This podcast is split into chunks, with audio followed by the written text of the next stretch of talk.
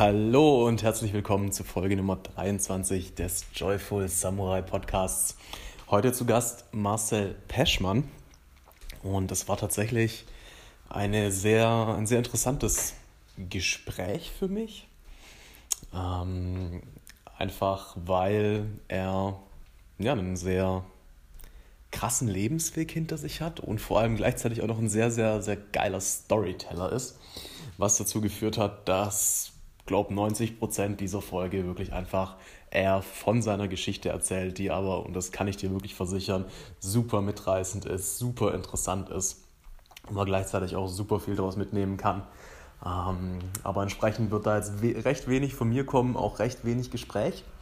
Ähm, am Ende ein bisschen, also was echt krass ist, der Weg, den er durchgemacht hat, ist auch einfach ähm, mit 15,5 ausgezogen, äh, Kochausbildung gemacht, beziehungsweise mehrere Kochausbildungen gemacht, weil sie ihm nicht anerkannt wurden am Anfang, ähm, bis hin zu mit 22 war es, glaube ich, hat er gesagt, oder 23 irgendwie sowas. Ähm, Küchenchef in einem wirklich richtig guten Restaurant. Ähm, ja, bis hin zu jetzt selbstständiger Fotograf. Wie kam das denn zustande? Das erfährst du, wenn du jetzt dran bleibst. Ich wünsche dir ganz viel Spaß mit der Folge.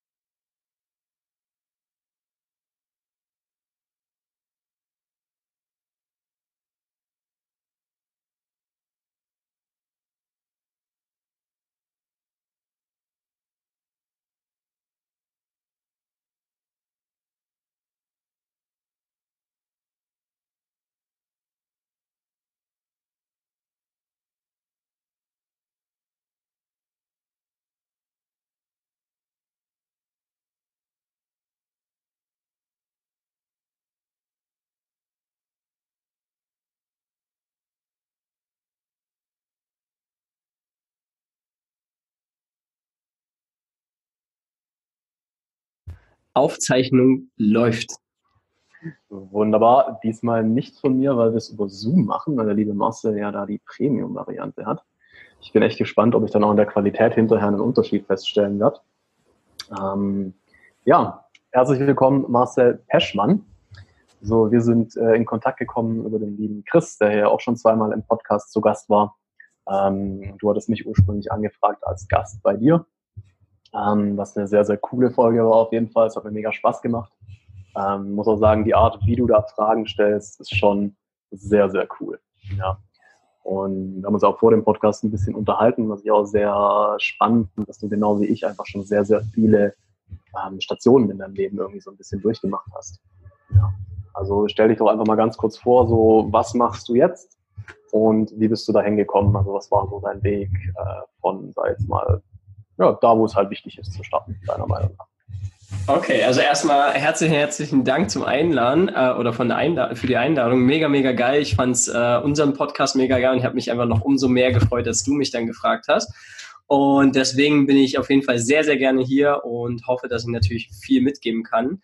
Ähm, ich bin Marcel, jetzt äh, 32. Ähm, man sieht es mir hoffentlich noch nicht an und ja, ansonsten äh, ich bin, also ich komme ursprünglich aus dem Osten von Deutschland, ähm, bin in der Nähe von Cottbus geboren und sagte vielen was und bin dann mit 21 in die Schweiz gegangen, habe in Deutschland noch meine Kochlehre gemacht, Bundeswehr und dann bin ich direkt in die Schweiz gegangen und da habe ich dann angefangen. Wo halt, in der Schweiz warst du?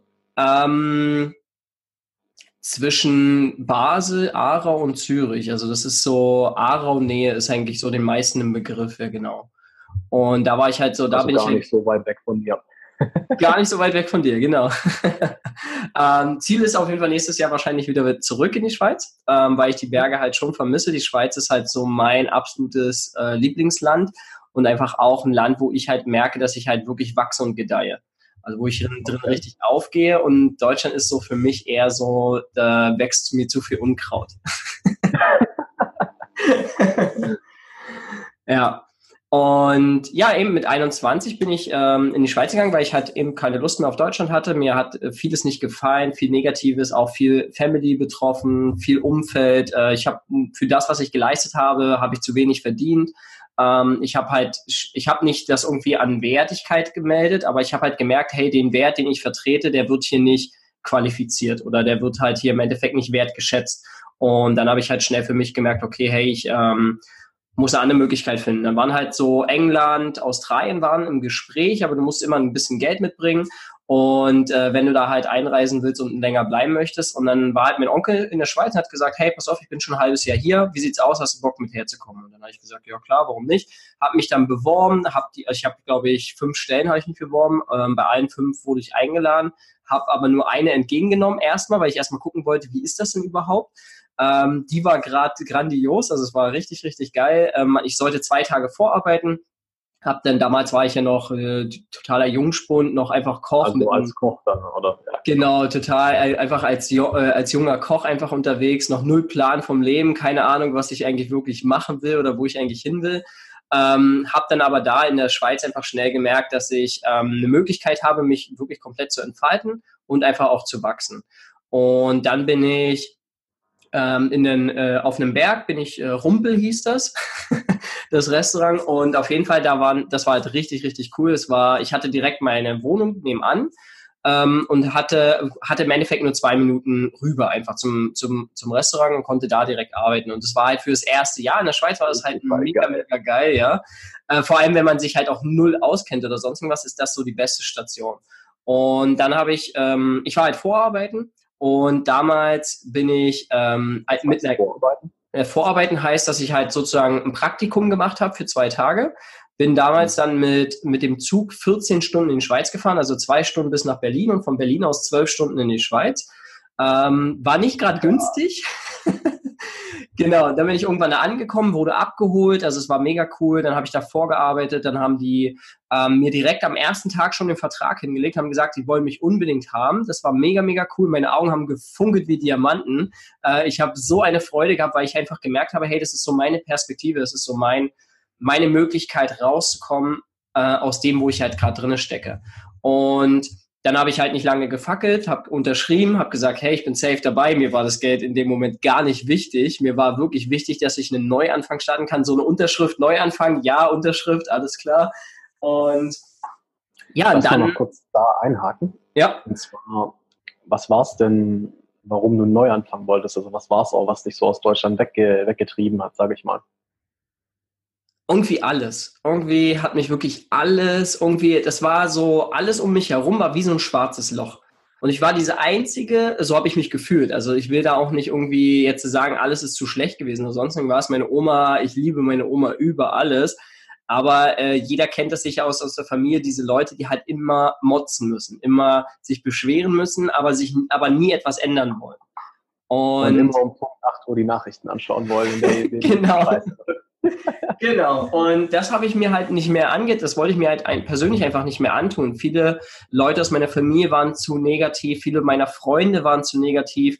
Ähm, da wurde halt wirklich nur gesoffen und halt einfach viel Blödsinn gemacht. Ich bin auch ein Mensch, ich mache viel Blödsinn mit.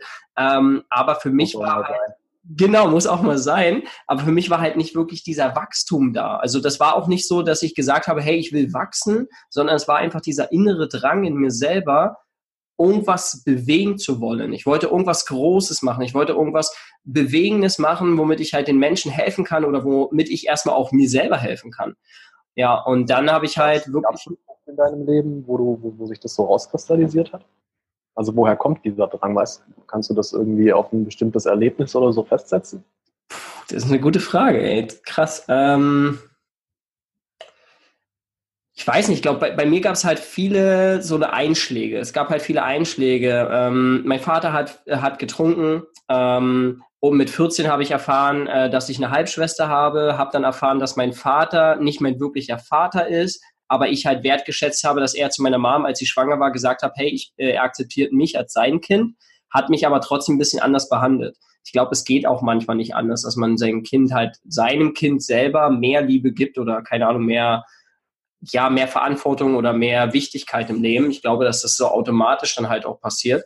Ähm, ja, dann mit 14, also 14 war halt, also mit 14 war halt so mein Leben halt wirklich, wo ich halt nochmal so richtig eins ins Gesicht gekriegt habe und wo ich halt auch gemerkt habe, mein Vater hat immer gesagt, also nicht mein Erzeuger, mein Erzeuger habe ich nie kennengelernt, aber mein Vater hat immer gesagt, ja, mit 18 muss ich ausziehen, ähm, hatte das die ganze Zeit im Kopf ähm, und habe halt nicht gewusst, okay, hey, wie soll ich damit umgehen oder was heißt denn das ganz genau? Und es ist aber nicht so, dass er uns nicht wollte, aber er wollte halt, dass wir halt Verantwortung übernehmen und halt auch nicht in dem Sinne halt zu lange auf der Tasche liegen. Das ist halt dann auch so ein bisschen ein Punkt gewesen. Ähm, ja, habe dann aber schnell auch mit entschieden, dass ich mit 15,5 bin ich ausgezogen bei meinen Eltern.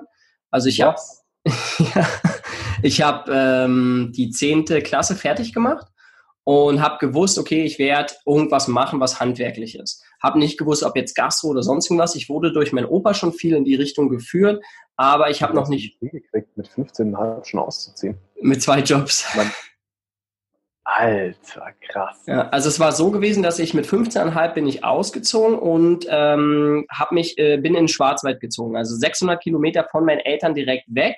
Ähm, habe dann da eine Kochlehre angefangen, habe dann ein halbes Jahr da gearbeitet. Man durfte auch da wohnen im Hotel, unten im Keller durften die Mitarbeiter dann wohnen.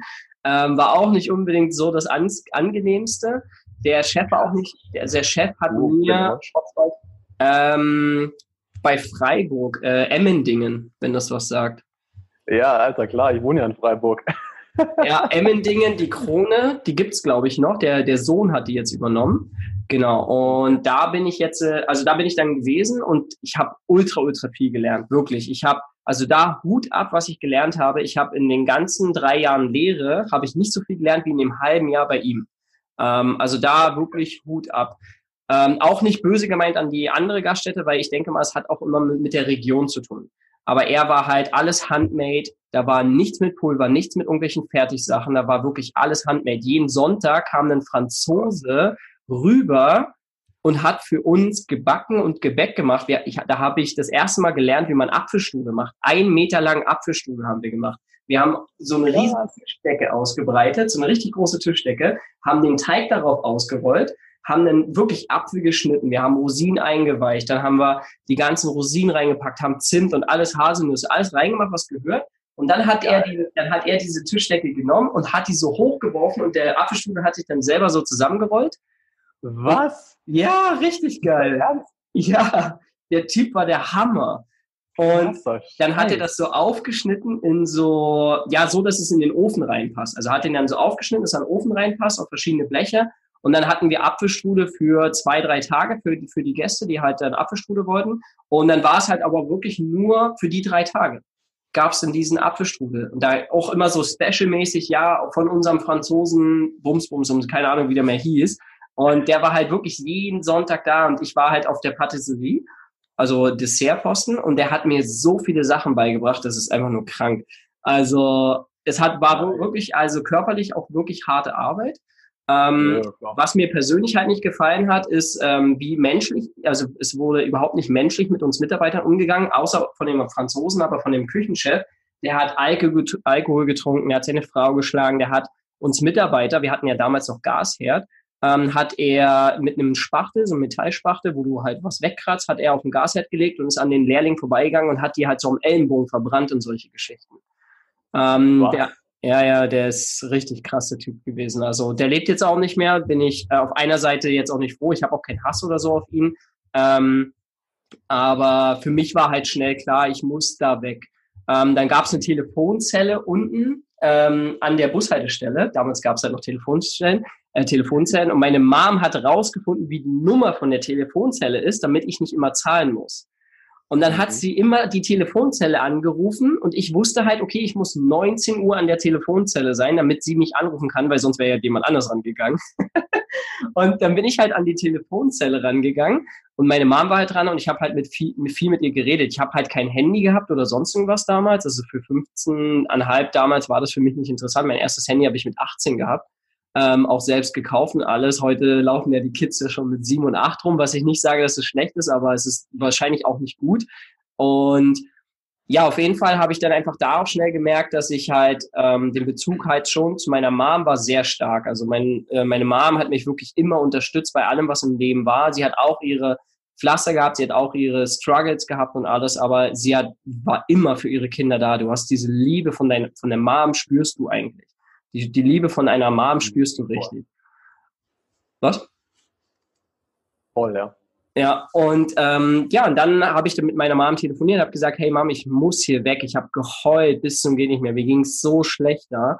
Dann war ich einen Tag arbeiten. Wir hatten Nazis bei uns als Lehrlinge. Das war richtig schlimm, weil die haben dich die ganze Zeit probiert zu bekehren, dass du auch Nazi wirst. Die waren richtig schlimm. Die haben mit dir im Keller gewohnt und da lief die ganze Zeit so eine, wirklich so eine Nazi-Musik. Und ey, ich konnte mir das echt nicht geben. Das war so schlimm für mich. Also es war wirklich, das halbe Jahr war psychisch voll eine rein, aber körperlich ja. und, und körperlich und wissenstechnisch auf dem übelsten hohen Stand.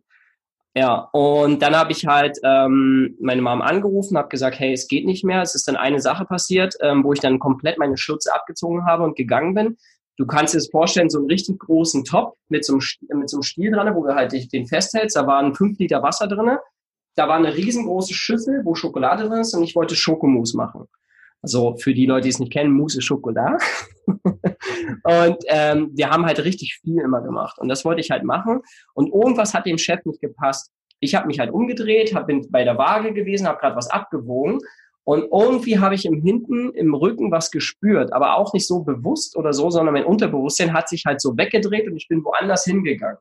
Und in dem Moment, wo ich weggegangen bin, ist dieser heiße Topf mit dem kochenden Wasser gegen die Waage geflogen. Und der ist ja auch nicht wirklich leicht. Also der hat schon ein Gewicht drauf. Ist gegen die Waage geflogen. Also der Typ ist da schon wieder komplett ausgeflippt. Und dann habe ich, ich bin wirklich ein recht ruhiger Mensch gewesen. Also in dem Sinne, ich war wirklich sehr schüchtern und zurückhaltend. Aber ich hab, ich bin aber auch nicht auf den Mund gefallen. Und da habe ich ihm ganz klar gesagt, hey, bis hierhin geht's und nicht weiter. Das kannst du gerade vergessen. So läuft es nicht mit mir. Das kannst du bei den anderen machen, aber mit mir nicht. Also es war auch das erste Mal, wo er halt wirklich bei mir ausgetickt ist, aber ich habe gesehen, wie er an, die anderen menschlich behandelt hat. Und ich lasse mir es nicht gefallen. Ich habe meine Schürze abgezogen, habe die hingeschmissen und es war Mittagsgeschäft, also es war bom bomben viel los. Aber es war mir in dem Moment, war es mir wirklich egal, weil es geht hier, in dem Moment ging es mir darum, dass ich halt noch lebe. Stell dir, stell dir mal vor, kochendes Wasser kriegst du über deinen ganzen Körper, da bist du vernarbt für dein Leben. Ja. Also. Und, ja, nicht nur das, sondern du kriegst ja auch diesen riesenschweren Topf in deinen Rücken mit einer Wucht oder sonst irgendwas. Oder ich hätte mich umgedreht und es wäre mir auf die, in dem, in, äh, an den Brustkorb geflogen. Also deswegen, er hat null überlegt bei irgendwelchen Sachen. Und dann bin ich, äh, bin ich im Keller, also in mein, mein Zimmer. Ich, wir haben ja immer die Zimmer geteilt mit noch einer anderen Person. Ähm, dann bin ich in mein Zimmer, habe meine Sachen gepackt, habe dann äh, Hermes Versand angerufen, äh, also Telefonzelle Hermes Versand angerufen. Die sind direkt vorbeigekommen. Ich habe den äh, meine Tasche ins Auto gepackt, die sind abgedüst und dann musste ich aber noch da bleiben, weil mein Zug noch nicht gefahren ist.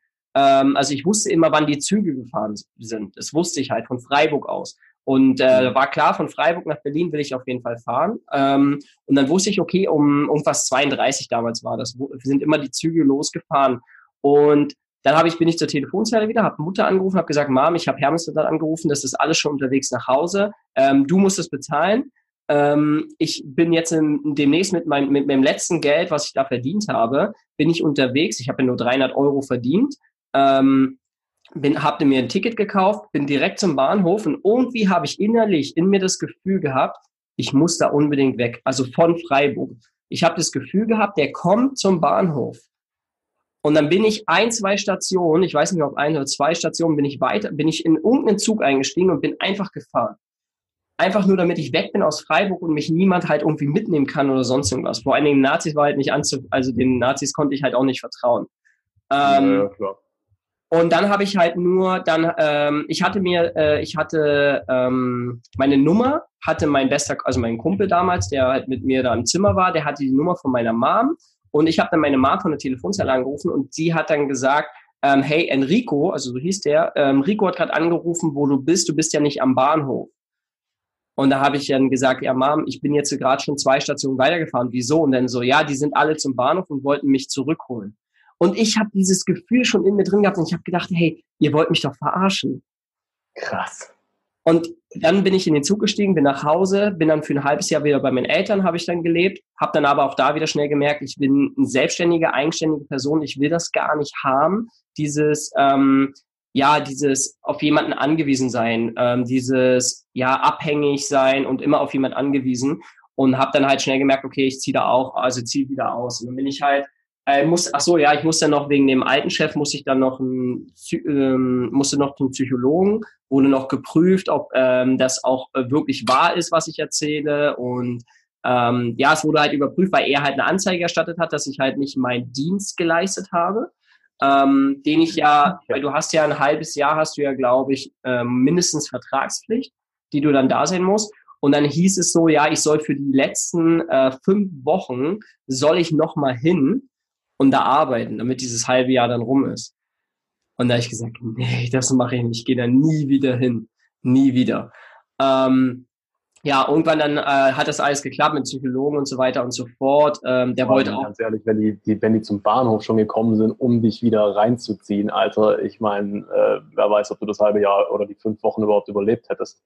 Ganz ehrlich. Ja, also gut, ich wäre jetzt nicht so, ich hätte jetzt nicht so weit gedacht, aber ja, also man weiß halt nie, was halt denen an, alles anzuvertrauen ist. Und ja, ich bin wirklich froh darüber, dass halt da in dem Moment halt auch meine Mom wirklich immer für mich da gewesen ist und halt mich unterstützt hat. Ähm, dann bin ich halt wieder ausgezogen. Also warum ich zu Hause zur Zeit ausgezogen bin, war immer mein Vater und einfach diese Umstände. Ähm, dann da war halt wirklich dieser Psycho, äh, der Psychodruck, der da entstanden ist. Und dann bin ich nach Spremberg gezogen, das ist in der Cottbus-Nähe und habe dann da eine eigene Wohnung gehabt. So, und da war meine erste eigene Wohnung und hatte dann neue Lehre gestartet. Ich musste die drei Jahre, ich musste dieses halbe Jahr Lehre nochmal nachholen, weil ich dieses halbe Jahr nicht in der Schule war. Also ich, ähm, der ähm, Küchenchef hat zu uns gesagt, dass wir das erst nach einem Jahr Arbeit erst wieder erst in die Berufsschule gehen. Ich mit 15,5 null Plan habe den geglaubt aber der hat das immer so gemacht, dass er die Leute erst ein, äh, erst ein halbes oder ein Jahr später erst in die Schule geschickt hat und gesagt hat, ja, der, wir hatten so viel Betrieb und der, der ist immer durchgekommen mit seinen Sachen, weil der halt einen Namen hatte. Und ich habe, ja, wirklich ultra krass und deswegen wurde mir das nicht anerkannt. Ähm, deswegen musste ich dann halt, habe ich eine neue, also habe ich die Lehre nochmal neu gestartet, musste halt nochmal von Null anfangen. Nur mit mehr Wissen halt. krass. Ja, ähm, dann habe ich ein vorbereitendes Berufsjahr gemacht, damit ich dann Punkt September, wie alle anfangen, dann mit, wieder mit der Lehre anfangen kann. Habe dann die Lehre angefangen, bin beim super Küchenchef gelandet. Ich bin mit dem heute noch befreundet, mit seiner ganzen Familie in Kontakt. Also wirklich wunder wunderschön. Ähm, ich habe mich so gefreut, als sie gesagt haben, hey, sie machen sich selbstständig, machen ihr eigenes Café, weil er hat in der Lehre immer davon erzählt, er wird mit seiner Frau ein Kaffeehaus aufmachen mit verschiedenen Kaffeesorten, mit verschiedenen Teesorten. Und das hat er dann auch endlich gemacht. Und äh, mit seiner Tochter bin ich im Gespräch, die sind halt in München und das ist halt ultra, ultra schön, wenn du halt mit den ja, Leuten... Das Kaffeehaus, dann würde ich das einfach auch mal äh, verlinken, falls irgendjemand aus der Ecke kommt und gerne mal das, vorbeischaut. Oh, das ist cool. Ähm, Kaffeehaus Junge heißt das und das ist in Weißwasser. Weißwasser wird mit SZ geschrieben. Genau. Und ja, die, also die Familie Junge, ganz liebe Grüße, wenn sie irgendwas, irgendwann das hören. Ähm, mega, mega cool, wirklich. Und ich ähm, habe die Familie sofort mein Herz geschlossen. Und ähm, ja, wir haben, ich habe dann in dem Hotel einfach gearbeitet. Also es war nicht ihr Hotel. Ähm, auf jeden Fall, also der Micha war halt mein Küchenchef und Heiko war halt der Vorarbeiter, also sozusagen jemand, der halt den Lehrling alles gezeigt hat. Und ich, es war so eine schöne Zeit. Ich habe nicht wirklich alternativ viel gelernt gegenüber das, was, was ich äh, im Schwarzwald gelernt habe. Aber ähm, es war für mich klar, okay, hey, Koch, dies, das, jenes muss ich wissen. Und viele vergleichen immer oder denken immer, ja, ein Koch weiß, dass er äh, weiß, was gesunde Ernährung heißt. und wirklich viele denken das. Und ich habe wirklich dann gedacht, okay, wenn ich dann später dann kochen lerne. Mal gucken, was in den ganzen deutschen Küchen serviert wird. ist wirklich so. Ist wirklich so. Und ja, dann habe ich halt wirklich schnell gemerkt, okay, hey, das ähm, ist nicht so für mich, ähm, also nicht die Richtung, die ich halt gehen möchte. Ich habe immer wieder gemerkt, dass ich auch auf Ecken und Kanten gestoßen bin, ähm, wo ich halt den Wert nicht vertreten konnte. Das ist dann auch später passiert. Ähm, irgendwann habe ich die Lehre abgeschlossen. Dann habe ich für mich gesagt, okay, ich will nicht so viel verdienen. Mir geht's eher darum, dass ich so viel wie möglich lernen kann. Und dann habe ich irgendwo in Betrieb nach der Lehre gearbeitet, dies, das, jenes, habe neben der Lehre noch gearbeitet, damit ich halt meine Miete bezahlen kann mit der eigenen Wohnung. Ähm, habe dann immer überall gearbeitet, wo es überhaupt nur ging, habe dadurch halt viele Kontakte geknüpft, habe viele Menschen kennengelernt, ähm, habe viel gastronomische Sachen kennengelernt und damit habe ich halt schon gewisses Know-how dann auch mitgebracht in der Schweiz warum die dann auch jetzt im Nachhinein, wo, wo ich dann auch sagen kann, ah, okay, deswegen haben sie gesagt, sie wollen mich unbedingt haben, weil ich auch dieses gewisse Know, damals habe ich ja null Plan gehabt, dass, dass der, das Wissen halt Macht ist oder dass halt, wenn du viel kannst, dass das halt auch irgendwann mal gewertschätzt wird. Ja, ähm, das hat sich dann in der Schweiz, kam das dann erst so bewusst hervor. Ja, äh, dann habe ich Bundeswehr gemacht. Die Leute unterschätzen auch so hart, ähm, wie also weißt du, so bei, in den Köpfen von den Generationen davor ist halt immer noch so drin, so eine Firma, ein Job, dein ganzes Leben. Aber Alter, was ähm, bei den Jobs, die ich jetzt äh, auch mal wieder zwischendurch gemacht habe, was für einen Wert ich da in die Firma reinbringen konnte, weil ich so viele verschiedene Firmen gesehen habe, so viele verschiedene Möglichkeiten, wie man miteinander umgehen kann, wie man ein Team führen kann. Ähm, ja, das ist einfach krass. Ja, absolut, du hast so recht. Genau das, genau das, was du dann auch mit reingebracht hast. Du hast du konntest dir also überall die besten Sachen rauspicken und es dann dort bei denen reinbringen. Absolut. Ja, ist wirklich so. Und das machst du ja eigentlich ständig im Leben. Das ist ja mit einer Beziehung genauso. Wenn du Freunde hast, die in Beziehungen sind, dann nimmst du auch aus diesen Beziehungen, nimmst du Wissen mit, was du haben möchtest und nicht und was nicht. Und dann bringst du das ja in deine eigene mit rein.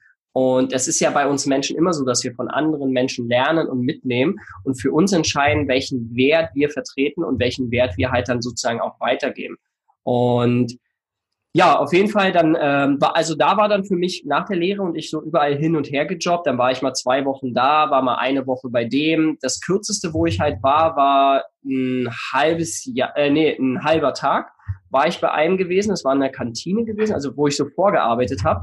Und also er hatte gesagt, hey, komm mal vorbei, wir wollen sehen, wie du arbeitest. Und äh, ich habe gesagt, ja, ich komme vorbei, ich will auch mal sehen, wie ihr arbeitet. und dann bin ich halt in den Laden rein und ich wurde mega herzlich begrüßt. Es war alles cool, das Team war richtig super. Aber der Küchenchef hat mich halt erinnert an den aus dem Schwarzwald. Der war richtig tyrannisch und der hat die Mitarbeiter nicht gut behandelt und dies und das und jenes. Und man hat halt wirklich viel gemerkt, alte Schule und halt nicht mehr das, was du halt wirklich im Endeffekt erwartest. Also dieses, Menschliche wird bei vielen so Leuten vergessen, auch in der Gastronomie. Bei vielen älteren Leuten wird dieses Menschliche vergessen, weil sie denken ja, okay, früher war das halt so, früher musst du halt das durchziehen, da musst du Härte haben. Heute musst du nicht mehr Härte haben, heute musst du Herz haben. Und das ist halt ein ganz, ganz wichtiges Thema. Und dann habe ich halt bei dem am Mittagsservice, kurz bevor Mittagsservice losgeht, habe ich mir eine Schürze abgezogen, bin zu dem hin, habe ihm die Hand gegeben, habe gesagt, hey, es hat mir super gut gefallen, aber es ist nicht wirklich das, was ich hier haben will. Und dann hat er angefangen rumzuschreien richtig rumzuschreien. Die Gäste vorne haben das gehört und es ausgeführt. Wir haben jetzt Mittagsservice, du kannst jetzt nicht gehen. Und da habe ich gesagt, hey, ich bin hier Praktikantin, ich kann entscheiden, wann ich gehe. Das ist meine Lebenszeit und die muss ich nicht verschwenden in einem Betrieb, wo ich nicht arbeiten möchte. Da habe ich mich zu den Mitarbeitern umgedreht und habe gesagt, Leute, ganz ehrlich, wenn ihr in eurem Leben etwas Größeres und Besseres haben wollt, dann kündigt hier, da draußen gibt es noch viel bessere Sachen. Und dann bin ich, bin ich rausgegangen, habe mich umgezogen und gegangen. Oh, oh, oh, wie geil. also, Nein. weiß, nur, wenn, wenn, aber wenn das. Wenn ein einziger auf dich gehört hat, dann war es sowas von wert, Mann. Also ich weiß nicht, ich habe keinen Kontakt mit denen, also ich weiß es wirklich nicht. Ähm, aber ich hoffe es wirklich für jeden Einzelnen, dass er damals wirklich dann für sich die Entscheidung getroffen hat, weil so muss sich niemand behandeln lassen. Kein Mensch muss sich unterdrücken lassen und wie, wie scheiße behandeln lassen von irgendwelchen anderen Leuten, sondern es geht wirklich darum, du hast deinen Wert, du hast dein Herz und wenn jemand darauf rumtrampelt, dann geh da weg. Geh da weg, egal wie hart es ist und egal wie wenig Geld du dann noch hast, weil viele machen es ja auch abhängig vom Geld. Ganz ehrlich, Geld kommt immer wieder. Und es gibt draußen genug Arbeit. Und wenn nicht, gibt es die Möglichkeit, dich selbstständig zu machen. Mit deinen Qualitäten, die du hast. Ja, und ganz abgesehen davon, ich meine, auch ich habe immer wieder Existenzängste, ne? also muss ich auch ehrlich sein, aber letztendlich ist es, wenn du in Deutschland lebst, so schwachsinnig, äh, wenn du wirklich in einer Situation bist, wo auf dir rumgetrampelt wird, den Job zu behalten, weil ganz ehrlich, geh aufs Arbeitsamt und dein Grundlebensstandard ist gesichert, sodass du Miete zahlen kannst, dass du Essen hast und dann such dir in Ruhe was, wo du, ja, wo du aufgehen kannst, wo du dich entfalten kannst. Absolut. Ich kenne auch zwei, drei Leute, die sind Hartz IV gewesen und die haben es durch eine Selbstständigkeit oder durch etwas, was sie dann wirklich machen wollten, wo, wofür ihr Herz gebrannt hat, haben sie dann im Endeffekt gestartet. Und sie haben gesagt, das war die beste Entscheidung damals, äh, wirklich dann im Endeffekt Hartz IV zu gehen. Ich bin kein Freund von Hartz IV, aber ganz ehrlich, wenn es keine andere Möglichkeit gibt, Deutschland hat das beste Auffangnetz überhaupt und ähm, und daher kannst du im Endeffekt da wirklich dich auch mal fallen lassen und mal sagen, hey, ich mache jetzt mal ein halbes Jahr und mach mal und finde mal heraus, was ich wirklich will, was mein Herz wirklich will und nicht das, was mein Kopf die ganze Zeit will. Und mein Kopf ist die ganze Zeit darauf bedacht, Sicherheit zu haben. Ja. Ja, genau. Dann eben irgendwann in der Schweiz gewesen, dann halt das alles geklappt. Dann habe ich da bei denen einen Dreiviertel, also ich habe ein Jahr lang in dem Betrieb gearbeitet. Nach einem Dreivierteljahr habe ich ähm, ein Angebot gekriegt von dem Chef. Der Chef hat, jetzt muss ich ja überlegen, ich glaube, sieben Restaurants gehabt. Also der hat auch schon da wirklich gut losgelegt. Alle sieben haben komplett was anderes gemacht.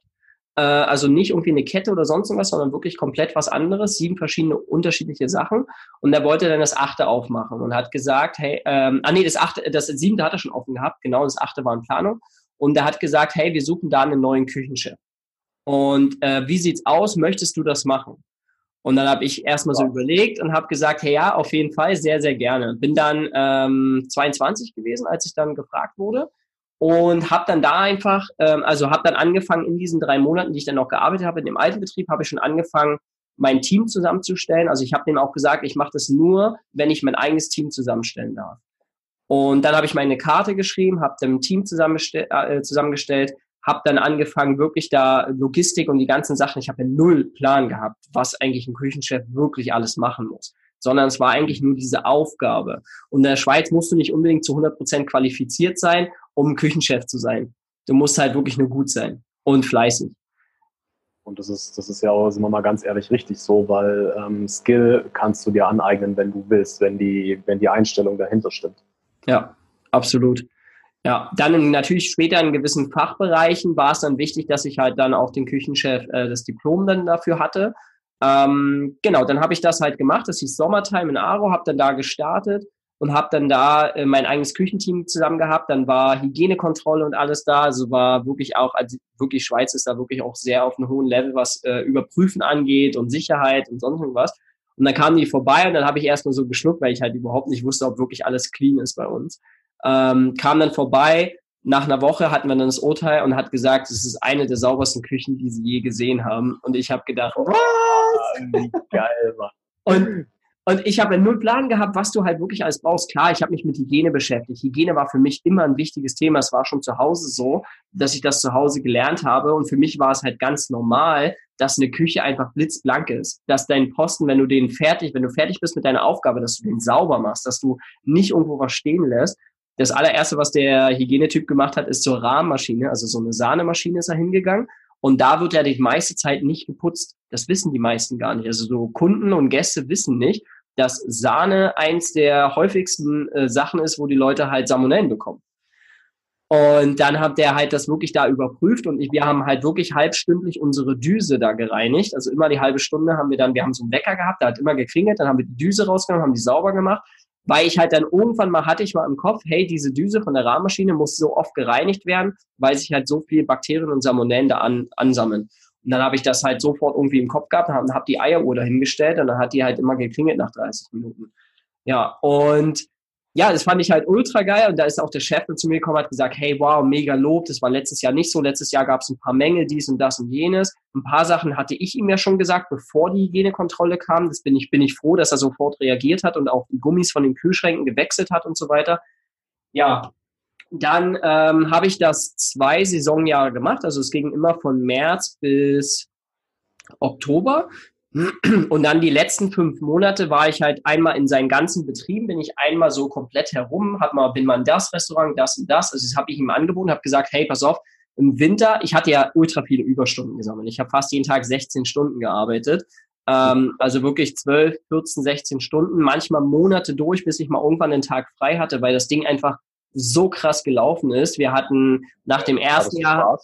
Ja, ich hatte ultra viel Spaß. Okay. Das, war, geht das, ja das geht es auf jeden Fall. Jetzt im Nachhinein würde ich es nicht mehr machen, ähm, weil ich halt auch einfach gemerkt habe, dass die Gesundheit drunter geleitet hat äh, oder gelitten hat. Ja, dann ähm, habe ich nach einem Jahr haben wir dann schon die 1,5 Millionen Marke geknackt, also innerhalb von acht Monaten 1,5 Millionen mit dem, äh, also an einzunehmen. Klar geht noch ganz schön was weg, aber es ist halt ultra geil gelaufen. Er war halt auch übelst der, also er hat übelst der Manager und er hat übelst die Ahnung von ähm, Unternehmen, also richtig, richtig krass.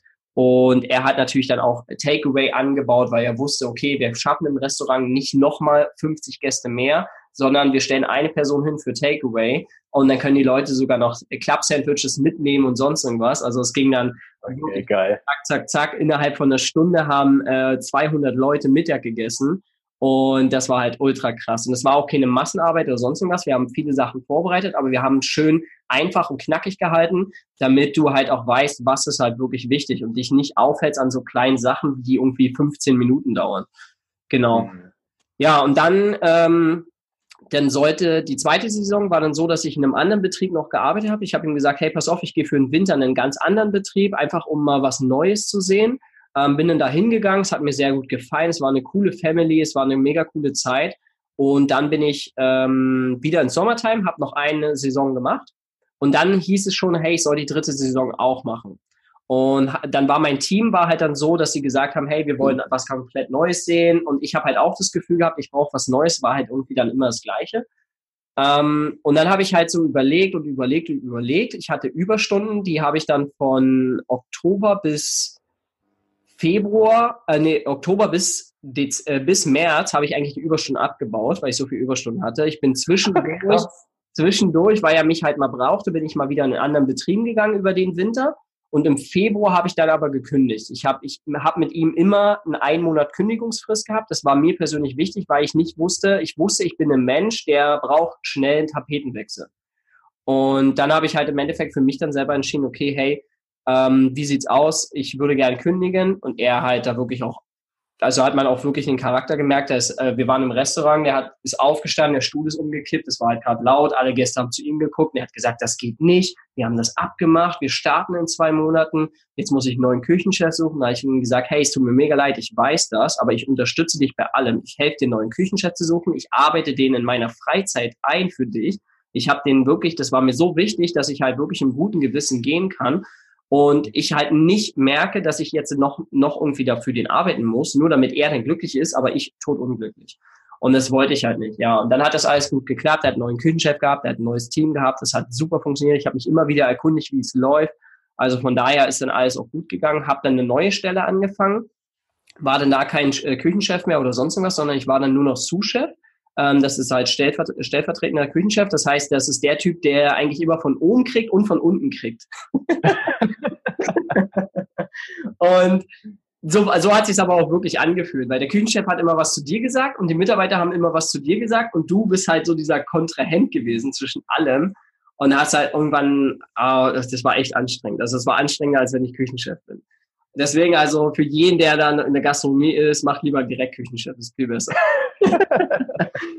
ja, ähm, war aber auch eine mega coole Zeit. Ich habe einen meiner besten Freunde dadurch kennengelernt und also unser Küchenchef, ähm, der Mauri, der war Italiener, der hat so gut gekocht, wirklich. Er hat also wirklich, wenn mich jemand fragt, woher kommt die beste Küche, dann sage ich wirklich auch Italiener, wenn sie nicht, wenn sie nicht unbedingt Pizzen machen.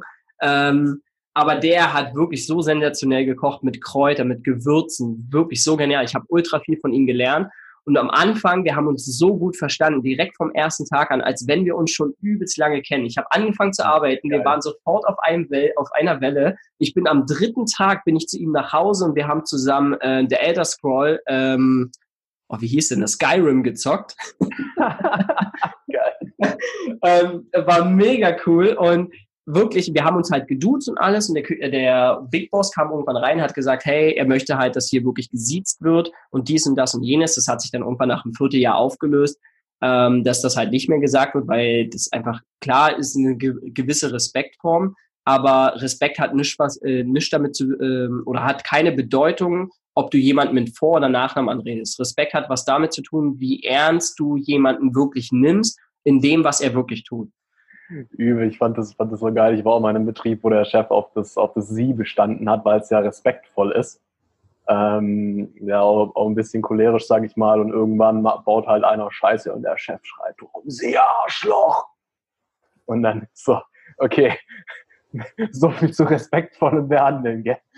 Ja, ist aber wirklich so. Guck mal, das Sie ist doch eigentlich nur, dass ich keinen Respekt vor dir habe, in dem Moment, wenn ich dich rum, wenn ich dich anschreie.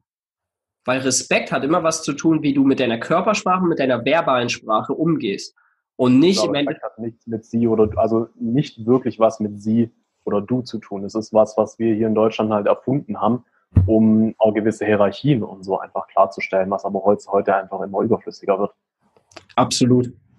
Ja, und dann habe ich halt auch schnell für mich gemerkt, dass ich halt ähm, sowas auch nie haben wollte. Also ich habe auch für mich war ja auch damals in meinem damaligen Betrieb habe ich dann auch gesagt, hey, also der eine Benny, der war wirklich auch ein bisschen verpeilt, das war so ein kleiner verpeilter Typ. Ähm, da wusste man auch immer, okay, der kommt zehn Minuten später und alles. Deswegen habe ich immer, habe ich den immer schon im Dienstplan so geschrieben, dass er eigentlich zu spät kommen darf, damit er immer noch pünktlich zur Arbeit kommt. ähm, ja, und da, deswegen, also der war halt dann auch einer, der hat dann angefangen zu siezen. Da habe ich gesagt, Benny, wir sind beide gleich alt, du musst mich nicht siezen oder sonst irgendwas. Und was ich auch geliebt habe, war immer, mir war immer ultra wichtig, wie es meinem Team geht. Mir war immer ultra wichtig, dass sie, wenn wir so einen richtig stressigen Mittag hatten, da muss wirklich 100% Fokus sein, 100% Konzentration auf die Sache. Und dann habe ich die Raucher, ich habe ja nie, nie, geraucht oder sonst irgendwas, die habe ich dann mal, also ich habe mal in meiner neunten Klasse oder so, habe ich mal ein halbes Jahr geraucht, äh, habe mir aber nie Zigaretten selber gekauft, da bin ich froh drüber. Äh, ähm, ja, auf jeden Fall äh, habe ich den, die Leute immer danach den, das wirklich, die Küche sah aus, als wenn eine Bombe eingeschlagen hätte. Und ich habe gesagt, hey, ihr räumt jetzt nicht auf, ihr geht jetzt alle raus, ihr entspannt, fahrt runter. Und da habe ich die ganze Küche alleine aufgeräumt und sauber gemacht. Für mich war Pause nie wirklich ein wichtiges Thema, ähm, sondern ich habe ich hab einfach Freude daran gehabt, dass halt wir so etwas Großes geschaffen haben und dass wir halt wirklich so eng zusammengearbeitet haben. Ja, und ich manchmal wollte ich auch den Betrieb nicht verlassen, weil ich halt wirklich dieses Gefühl hatte von, hey, ich, ich fühle mich hier wohl, ich fühle mich gut so wie es ist. Und, okay, und Wichtigkeit und aufgehoben. Und das war halt für mich wichtig. Und klar haben sich dann auch die Perspektiven verändert von dem Chef, wo er hin will, wo ich hin will, Wertigkeit wieder. Und ich glaube, dass ich halt damals deswegen halt auch das Sommertime dann gekündigt habe. Ja, und als ich dann in dem Altersheim gearbeitet habe, es war ein Altersheim für Leute, die halt ein bisschen mehr Geld haben, wo auch wirklich auf Qualität geguckt wurde und alles, ähm, hat mir ultra also es war mir mega wichtig, Qualität war mir wichtig, weil Oma hat immer, äh, Opa hat immer gesagt, ähm, das Essen bei Opa hat ja eine Gastronomie zu tun gehabt und er hat immer gesagt, das Essen muss so gut sein, als wenn du es Oma servieren würdest. Und meine Oma war die größte Kritikerin überhaupt. Und so, so gut musste die Qualität sein. Und deswegen war es mir halt ultra wichtig, in so einem Betrieb auch zu arbeiten, wo die Qualität stimmt, ähm, wo viel auf frische Lebensmittel bedacht war, ähm, wo es halt auch schnell da ging, also menschlich war wichtig immer für mich. Ja, und mit Mauri, also den ähm, Küchenchef aus dem Altersheim, mit dem haben wir fünf, habe ich fünf Jahre zusammengearbeitet. Wir haben in den letzten drei Jahren, also in den letzten drei Jahren, die ich da gearbeitet habe, haben wir so ein gro großes und starkes Team zusammengestellt. Wir haben wirklich, wir haben gesagt, hey, wir haben immer wieder Leute, die abspringen. Wir wollen ein festes, starkes Team haben, mit denen wir noch besser, noch größer und viel bessere Qualität rausbringen können, die wirklich miteinander so gut funktionieren. Und das ist dann Step by Step passiert, durch Absprache mit ihm, durch Absprache mit mir. Die Kommunikation ist da wirklich flüssig gelaufen. Wir haben ab und zu mal so Lästertanten gehabt, die wollten den Keil zwischen uns treiben und sonst irgendwas, ähm, was halt wirklich dann auch wieder, was wir aber auch schnell gemerkt haben, was ich ultra wichtig fand. Ja, und dann habe ich halt ähm, dem Betrieb habe ich wirklich so ein bisschen mein Herz geschenkt, also wirklich mein Herz so 100 Prozent geschenkt, weil ich halt wirklich gedacht habe, ich werde dann auch da irgendwann Küchenchef, ähm, vielleicht werde ich auch irgendwann mal Hotelleiter. Das war halt dann so nur so eine Spinnerei, so eine Vision. Ich habe dann angefangen, ähm, meine Sous-Chef-Ausbildung zu machen. Ich habe dann angefangen, meinen Lehrausbilder zu machen, dass ich Lehrlinge ausbilden darf. Ähm, dann habe ich angefangen, dass ich ähm, mich halt immer nebenbei weiterbilde. Ich habe Rechnungswesen gemacht, damit ich halt weiß, okay, wie gehe ich mit, äh, wie gehe ich mit Steuererklärungen um und dies und das und jenes. Noch mehr Berechnungen in der Küche, dass ich noch besser halt in dem Prozess eigentlich werde. Und das habe ich halt alles immer nebenbei gemacht, aus meinem, ja, aus meiner eigenen Tasche auch bezahlt. Die Schweiz ist in solchen Sachen nicht unbedingt günstig. Du kriegst es nicht hinterhergeschmissen und sagst, hey, lern bei uns, sondern eher so, zahl bei uns. ähm, ja, und dann habe ich halt auch da, war dann irgendwann ähm, Geschäftsführerwechsel. Und da habe ich halt gemerkt, es ist so vor, es, es ist etwas ganz Großes passiert die Pflegestation, da wurden Mitarbeiter rausgeholt, rausgeholt, neu eingesetzt und also gab es so viel Mitarbeiter-Switch, dass unser Kopf ja, was mir auch später erst gewusst, bewusst geworden ist, ähm, als ich dann da irgendwann weg war, äh, dass mein Kopf eigentlich auf Sicherheit, er, hat, er wollte kündigen, weil die Sicherheit nicht mehr da war in dem Betrieb, weil er hat gesehen, im Hauswirtschaft, also die Leute, die Hausmeister und so weiter und putzen gemacht, also die putz, äh, geputzt haben und alles, die wurden ausgewechselt mit neuen Mitarbeitern. Dann ähm, die Pflege oben wurde ausgewechselt, der Service wurde ausgewechselt. Nur an die Küche sind sie nicht rangekommen, weil wir so ein starkes, großes Team waren. Das heißt, wenn einer missgebaut hat, stand es 100% das ganze Team dahinter, so dass man diese eine Person nicht dafür äh, kündigen kann oder sonst irgendwas, sondern das ganze Team stand oh. immer hintereinander. Und das war uns halt ultra wow. wichtig. Ja, und das haben wir halt dann wirklich aufgebaut und da bin ich auch mega stolz drauf und heute noch dankbar dafür, dass wir halt damals die Möglichkeit hatten, so etwas Großes aufzubauen. Und das hat nur funktioniert mit, mit super Kommunikation und die muss auch erstmal zwischen, das Zwischenmenschliche erstmal finden. Ja, Absolut, und ja. Ja, und der Mauri äh, und ich haben dann wirklich lange überlegt, ob wir da kündigen sollen, nicht kündigen sollen. Es war immer so in unserem Kopf gewesen, aber wir haben es uns nicht getraut, weil wir dachten, hey, es wird besser, es wird besser. Wir sind schon so lange in dem Betrieb, es wäre jetzt schade, das ganze Team und alles wegzuschmeißen. Und dann irgendwann sind sie aber trotzdem irgendwann an die Küche geraten, haben gesagt, hey, wir bräuchten einen Mitarbeiter weniger in der Küche, es gibt viel weniger zu tun. Also es wurde da, es wurde dann so gemacht, dass auf der Pflegestation und auch in dem, wir hatten ja auch so eine Art wie Hotel, also wo die älteren Leute ihre Wohnungen hatten, wo Familie besucht hat und so. Also es ist wie eine Art Hotel gewesen. Also mega, mega cool. Und da hieß es dann so, wir hatten eigentlich immer eine Warteliste. Das heißt, wenn jetzt jemand verstirbt oder auszieht, dann ist sofort der nächste eingezogen. Eine Warteliste gab es nicht mehr bei der neuen Geschäftsführerin. Und dadurch sind, sind dann auf einmal fünf, sechs Wohnungen leer gewesen, das noch nie passiert ist in den fünf Jahren. Dann sind irgendwann dann 20. die Geschäftsführung aber auch echt Mist gebaut, hey. Genau, dann sind 20 Wohnungen leer gewesen und die Geschäftsführung hat dann irgendwann, wir, wir waren ja eine Kette gewesen ähm, in der ganzen Schweiz und da hieß es dann irgendwann, die hat gesagt, ja, wir warten auf die richtigen Leute, die hier drinnen sind, weil wir wollen nicht Hygienen haben. Also sie wollten so ein exklusives, übertriebenes Ding haben mit Leuten, die halt, was weiß ich, fünf, sechs, sieben oder achttausend pro Monat bezahlen für, für die Wohnung und sonst irgendwas fürs Essen.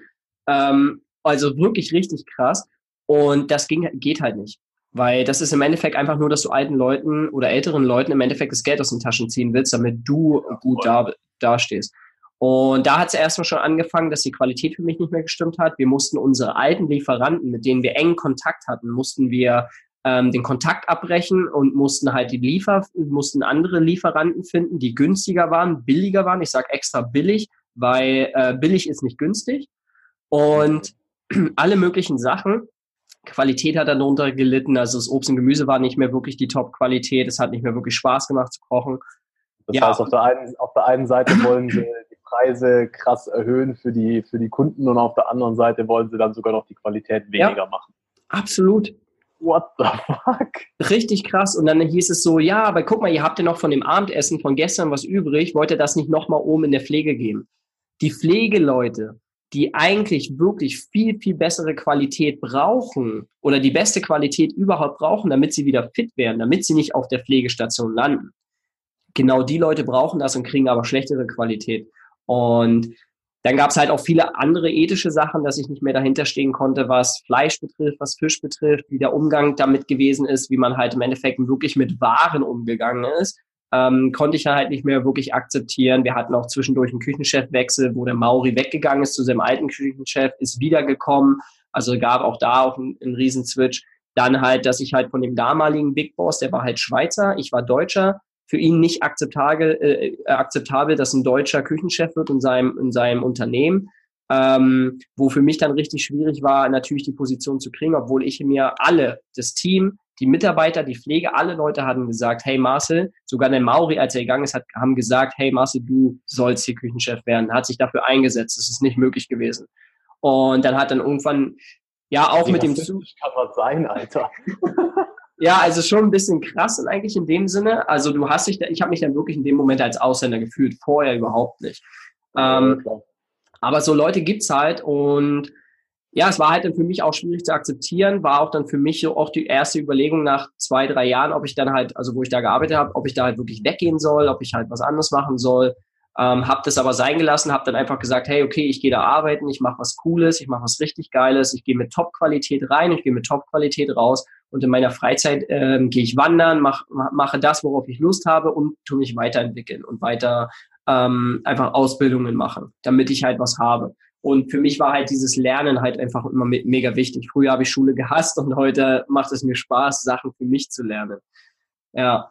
Und ja, dann irgendwann war ich in Island mit meinem besten Kumpel. Ich war ja immer auf Reisen. Wenn ich Freizeit hatte, war ich immer auf Reisen. Ich war übelst viel wandern in der Schweiz. Ich war mal drei Tage nur mit Schlafsack und Rucksack unterwegs und bin in der Schweiz rumgewandert, habe im Wald geschlafen und alles. Das war eine mega, mega coole ja. Zeit.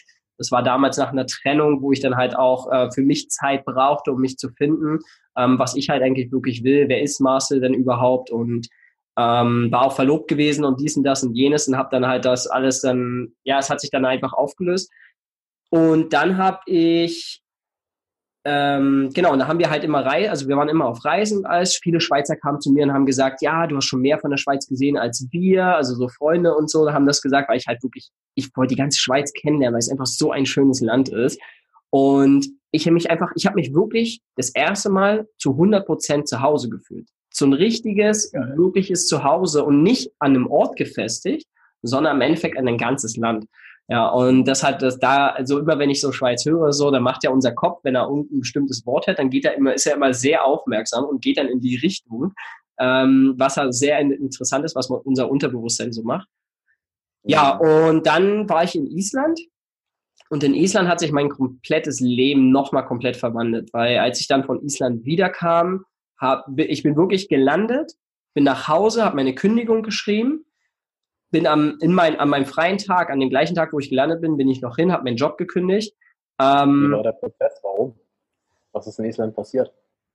Keine Ahnung. Also es sind so viele Sachen passiert. Äh, deswegen schreibe ich ja auch jetzt gerade mein Island-Buch und da äh, gibt es meinen Island-Kalender, ähm, wo es darüber auch ein bisschen gehen soll, wo ich ein bisschen darauf eingehe, was halt wirklich da bei mir passiert ist. Der wichtigste Prozess ist, glaube ich, was passiert ist, ist, ich war 16 Tage das erste Mal wirklich zu 100 Prozent nur ich das erste Mal ohne Maske, ohne mich irgendwie wichtig zu machen, ohne mir irgendwie eine Maske aufzusetzen und sagen, hey, ich möchte jemand sein, ich möchte da sein oder sonst was, sondern es war einfach nur das einfach nur sein.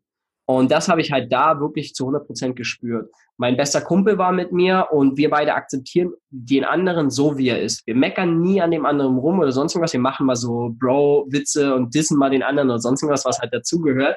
Aber nie wird der andere fertig gemacht für seinen Charakter oder für das, was er ist. Und deswegen bin ich auch ultra dankbar für die Freundschaft, die jetzt schon über zwölf Jahre ist und da halt wirklich jeden Tag so, also wenn wir uns mal ein halbes Jahr nicht gesehen haben und dann den nächsten Tag gesehen haben, war es, als wenn wir uns gestern erst gesehen hätten. Und das ist so, ich bin so dankbar dafür und ich liebe den Kerl über alles. Und ja, mit dem war ich halt, in, also mit Patrick war ich in Island und dann habe ich halt äh, in Island wirklich die 16 Tage nur für mich gehabt. Wir haben bei Minusgraden draußen im Auto geschlafen. Wir haben nicht lange geschlafen, nicht viel. Wir sind jede Nacht waren wir auf Nordlichter gejagt. Wir haben so viele, also so wie andere Leute Tornados jagen, haben wir halt Nordlichter gejagt, sage ich immer.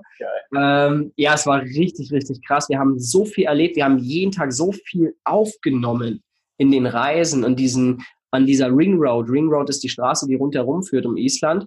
Ähm, haben wir so viel mitgenommen. Wir haben so viel erlebt und alles.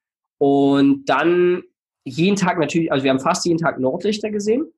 Und als ich das erste Mal Nordlichter gesehen habe, da habe ich geheult. Wirklich, ich habe so abartig geheult, das kann man sich nicht vorstellen. Als wenn so die Nordlichter so durch mich durchgeflossen sind.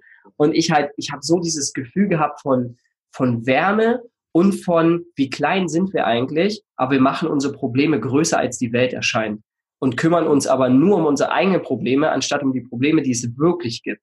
Und haben, wir regen uns immer rüber auf über irgendwelche Sachen. Wir hätten uns aufregen können, dass wir siebenmal stecken geblieben sind. Wir hätten uns aufregen können, dass wir die Darsteller von The Fast and Furious 7, die damals ihren Film in Island gedreht haben und wir genau da waren, ähm, nicht gesehen haben. Wir hätten uns aufregen können über so viele Sachen, dass es kein gesundes Essen wirklich gab oder sonst das oder dass wir 3000 pro Person ausgegeben haben für den ganzen Islandurlaub überhaupt. Ähm, aber die 3000 Euro haben sich zu 100 Prozent gelohnt. Zu 100 Prozent. Und dann war mein 30. Geburtstag in Island.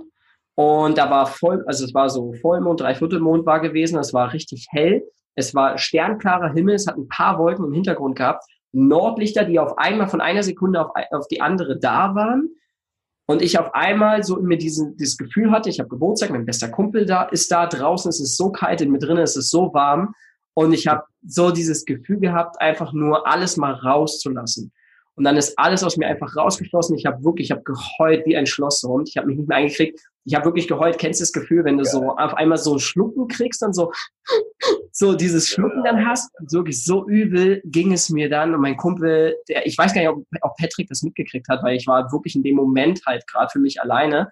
Ähm, und auf jeden Fall hat sich dann da bei mir wirklich diese Entschlossenheit kam dann da, Marcel, du bist unzufrieden mit dem Job, also gehe. Du hast immer die Entscheidung schnippartig getroffen. Warum nicht jetzt?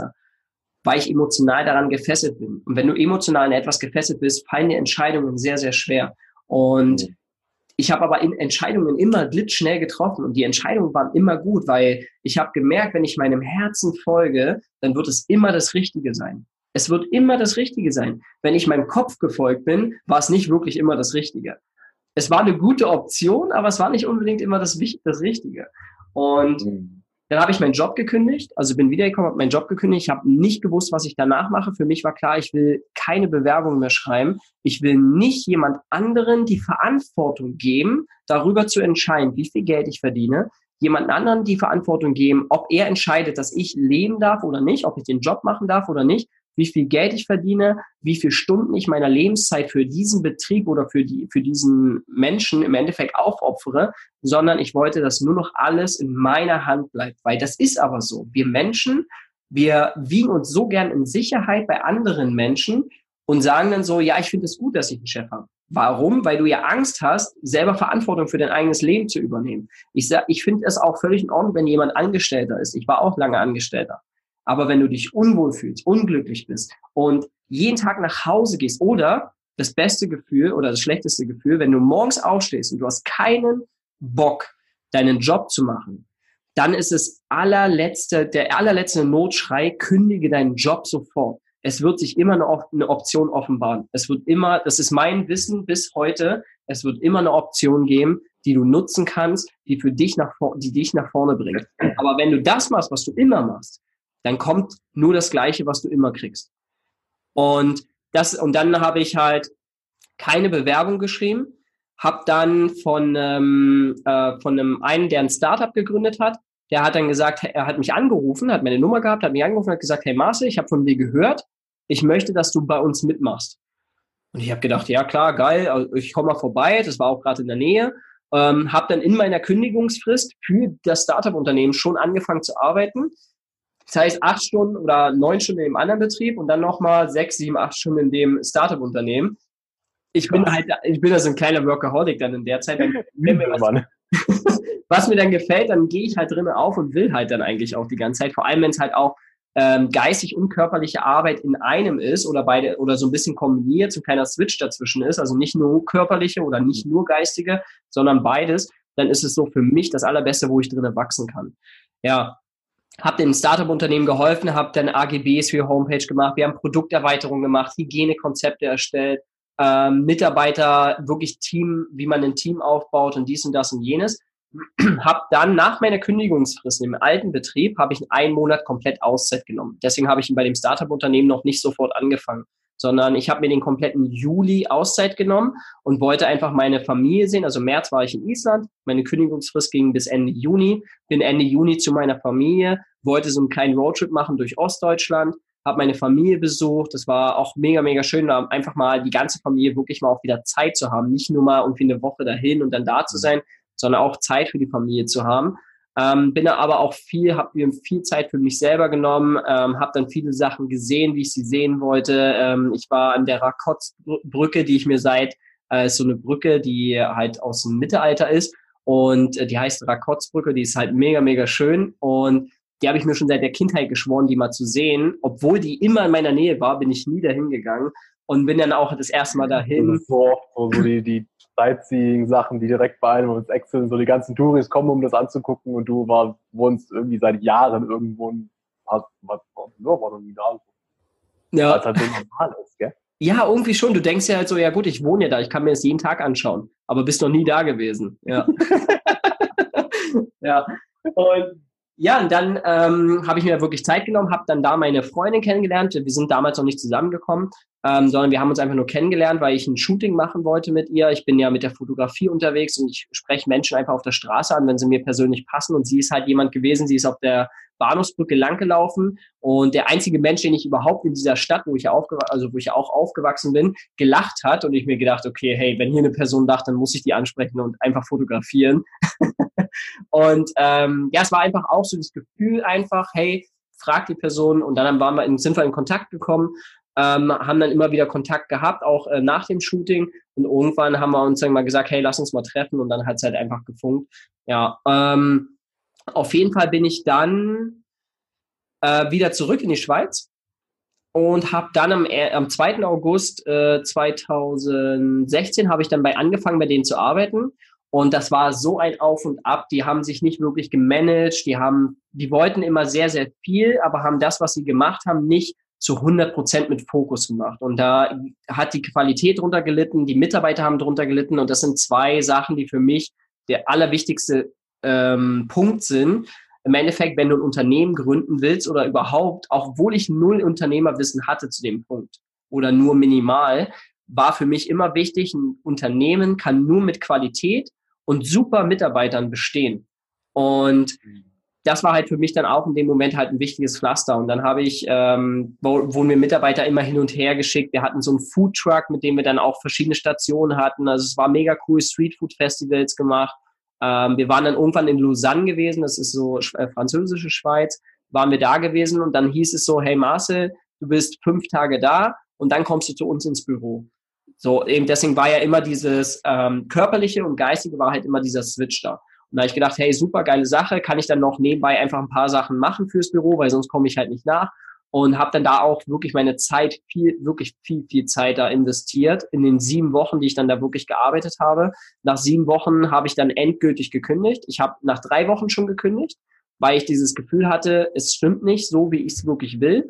Ich war ähm, der Assistent vom CEO, das heißt, ich war immer da, wo er nicht sein konnte. Das heißt, ich hatte einen viel, viel besseren Überblick als er im, im Endeffekt, aber er wollte halt die Sachen nicht wirklich zu 100 Prozent wahrhaben. Ja, und dann habe ich halt auch da für mich dann schnell gemerkt, dass ich halt ähm, einfach wirklich da mein Ding machen will und habe dann nach sieben, nach drei Wochen kündigen hat, habe ich mit dem Chef geredet. Wir haben es me mega gut miteinander gehabt, auch kommunikationsmäßig und haben dann gesagt, okay, hey, ähm, ich bleibe noch. Aber dann, wo das mit Lausanne passiert ist, habe ich für mich entschieden, es geht gar nicht mehr. Ja, und dann habe ich ähm, direkt auch meinen Job gekündigt, ähm, bin dann, habe doch das Event in Lausanne fertig gemacht, habe dann in diesen sieben Wochen, ich glaube, 112 Überstunden gemacht ähm, die ich dann halt im Endeffekt dann sozusagen in meiner Kündigungsfrist noch ähm, abstottern konnte und noch ein bisschen Zeit für mich halt hatte und ein bisschen Geld. Ich habe das ja bezahlt gekriegt an die Überstunden, die nicht aus, also die ich nicht ausruhen konnte.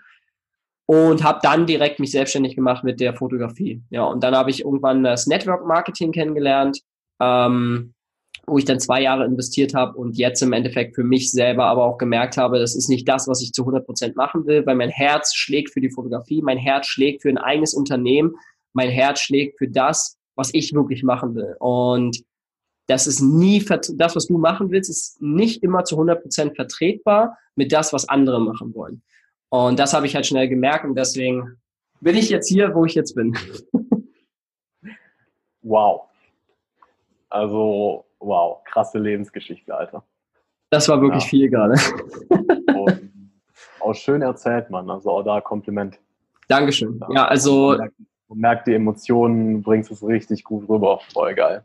Ähm, die Frage, die ich dir da jetzt gerne stellen würde, ist, du sagst, dein Ding ist die Fotografie. ja, Fotografie kann sehr breit sein. Was, äh, was genau ist deine Vision? Wo willst du hin? Was willst du machen? Also für mich steht jetzt gerade momentan fest, auf jeden Fall mein Island-Kalender rausbringen, mein Island-Buch rausbringen, damit die Leute auch diese, das verstehen, was da wirklich in Island passiert ist, warum Reisen für mich persönlich der größte Wachstum ist, den ein Mensch machen kann, ähm, warum Reisen dir selber auch viel bringen kann.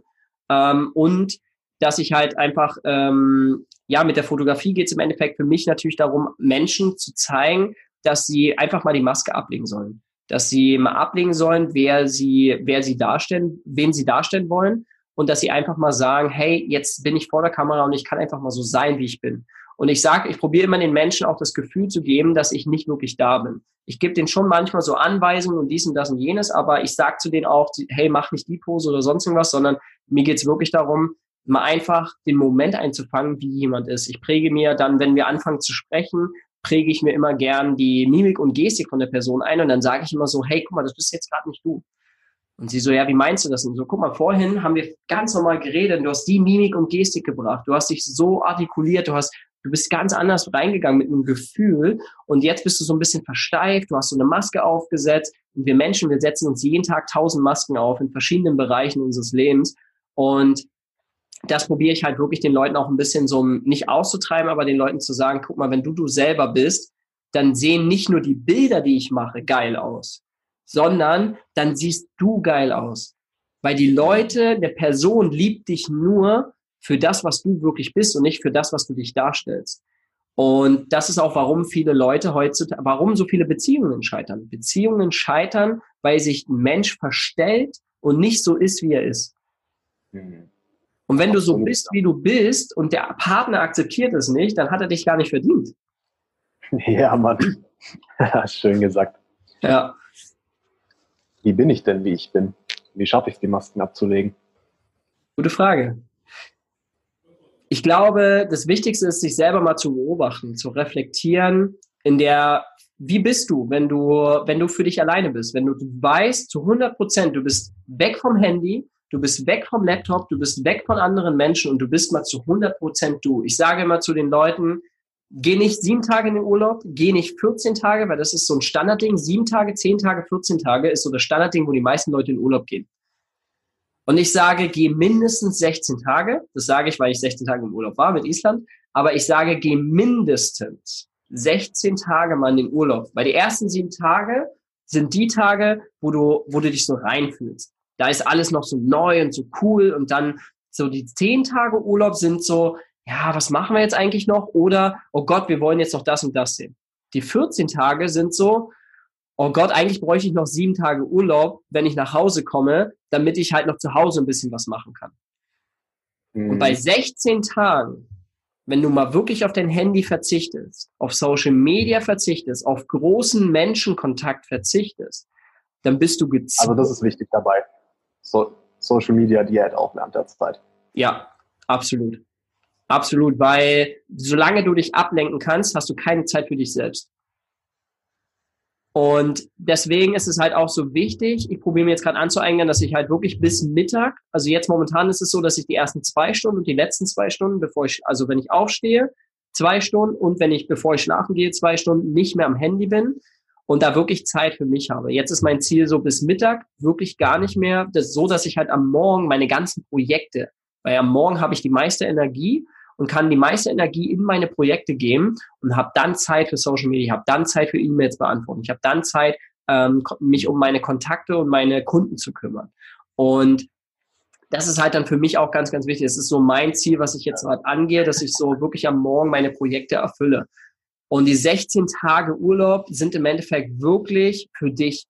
Viele Leute gehen in den Urlaub und sie planen den Urlaub so haargenau, aber sie haben null Plan davon, wie sie ihr Leben planen sollen. Und ich glaube, dass die Menschen mal anfangen sollten, einen, einen Plan zu schmieden. Der wird nie zu 100 Prozent aufgehen. Auch ein Urlaubsplan geht nie zu 100 Prozent auf.